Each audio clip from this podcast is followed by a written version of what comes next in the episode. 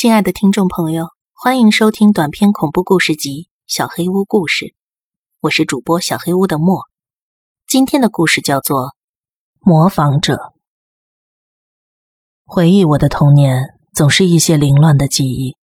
大约在八到十四岁的时候，我可以说是吸引灵魂，或是一些妖怪的磁铁。今早、今晚，或是任何时候，就是现在正在听着故事的你们。你们将会听到一个我家乡非常有名的都市传说，叫做模仿者。在我跟你们分享这个故事之前，我先简短的介绍一下这个传说的背景跟规则。关于镜子的理论，其实已经存在很长的一段时间了。有人说，镜子是鬼魂世界跟我们所生活的世界的通道。他们所不知道的是，镜子其实是一个很简单的工具。鬼魂徘徊在世上，无法做任何事情，这对他们来说是很痛苦的。而一旦鬼魂知道该怎么利用或占有一面镜子，他们将会跟正常人一样生活着，模仿每天经过镜子前的人。你们想想看，镜子真的都是反映着你自己或者你所看到的事物吗？还是其实是别的东西？规则其实很简单：一，剪下一束你的头发；二，把这束头发好好的摆在一个尺子上；三，如果很难放好，你可以把这束头发粘在尺子上；四，量出这束头发的尺寸，比如五厘米或者十厘米之类的；五，面对你家里的其中一面镜子；六，要记住你刚刚所测量出的确切数字；七。把牢牢的粘着头发的尺子放在镜子面前，尺子的刻度要面对着镜子。八，看一下镜子里测量出来的数据。九，如果刚刚测量的数据跟镜子所反映出来的数据一样，那你就安全了。十，一旦两方的数据不同的时候，赶快弯下腰并走出那个房间，一个小时之内都不要再进去。十一。如果这个鬼魂没办法模仿你，他会被吓到，并且永远离开这面镜子。但是建议你最好不要目击到这个后果。警告：要玩这个游戏，必须是自己一个人。我记得那时候在学校有那么一段时间，每个人都声称自己玩过这个游戏，然后到处散步他们怎么就差点死掉了。运动员们和啦啦队员们，每个人都在厕所里玩这个，为的只是要吓吓他们自己。我无法相信的是，他们居然忘记了其中一项规则，就是这个游戏必须单独完成。他们组成一小队，站在镜子前面嬉笑着，根本不会发生任何事情。他们都只是想要引起别人的注意而已。哼，我早就知道了。他们都笑成这样了。让我决定自己要去试试看这个把戏。我想找两个我的好朋友小瑞和麦麦，请他们看着我玩游戏。我打电话找麦麦的时候，是他妈妈接的。他妈妈骂我影响了麦麦的学习，因为我总是偷偷叫他出来跟我玩。讲到最后，我真的精神快崩溃了，所以我就扯了一些巫术之类的屁话。事后我觉得挺难过的。毕竟那只是我好朋友的父母在指责我对他的孩子有负面影响，所以我很失望的又打电话给小瑞，希望他可以让我开心起来。但是打了好几次都没人接。从某次可怕的事情过后，他就几乎不出现了。我真的很担心，他身上发生的事情跟我们今天要说的没什么关系，以后有机会再谈吧。我的两个最亲密的朋友都缺席了，所以我必须一个人完成这个游戏。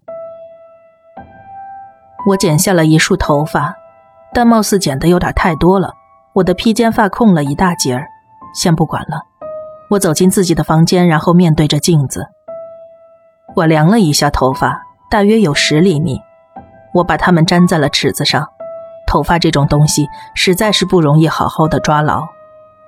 我走到衣橱面前，面对着那面干净明亮的穿衣镜，希望镜子里面的刻度也是十厘米，希望整个都市传说都是假的。让我感到欣慰的是，没错，镜子里显示出来的是十厘米。我安下心来，但又有些失望。拍了拍镜子，我走出了房间。失望的是，这个都市传说看起来是假的了。我很希望事情到这里就结束了。我真的非常希望往客厅走的时候，没有又瞥了一眼我的尺子，十一点四厘米。我愣住了，我缓慢的往后退，偷偷看向房间里面。碎裂的镜片因为背部的粘胶还紧紧的粘在一起。一个穿白色衣服的女人站在镜子里，他正在敲打镜子，好像要从里边逃出来。然后他停了一下，慢慢的抬起头看向了我。他痛苦的尖叫着，把一只眼珠子从眼眶里挖了出来，眼珠连着内组织耷拉在他满是鲜血的脸上，那只眼珠还在不停的上下翻滚。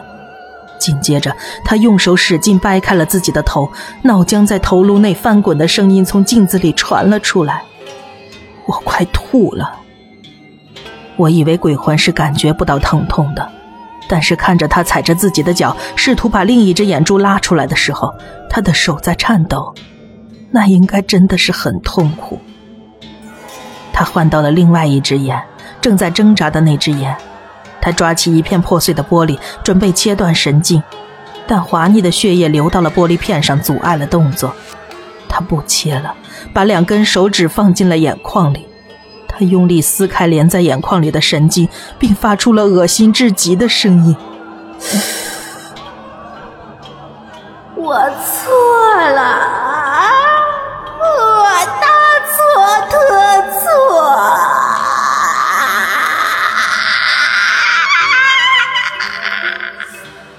他的叫声凄厉而痛苦，我无法移动，恐惧让我愣在原地。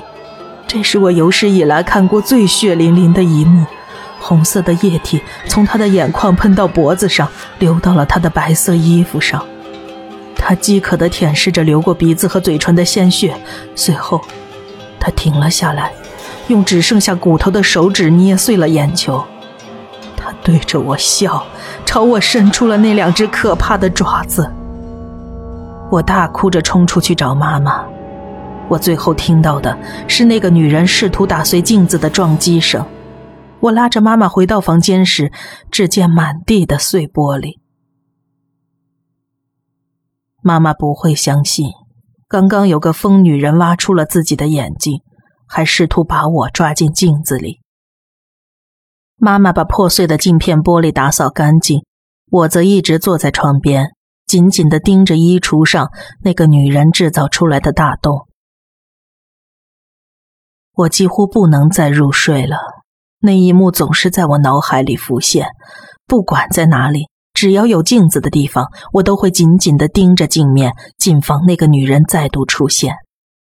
但是，她再也没有出现过。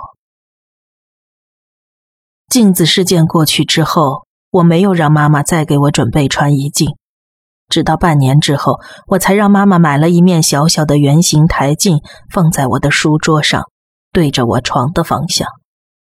那天深夜，我从睡梦中醒来，镜子里折射出我身后窗户照进来的月光，一个悠悠的声音小声地说：“我错了。”我真的错了。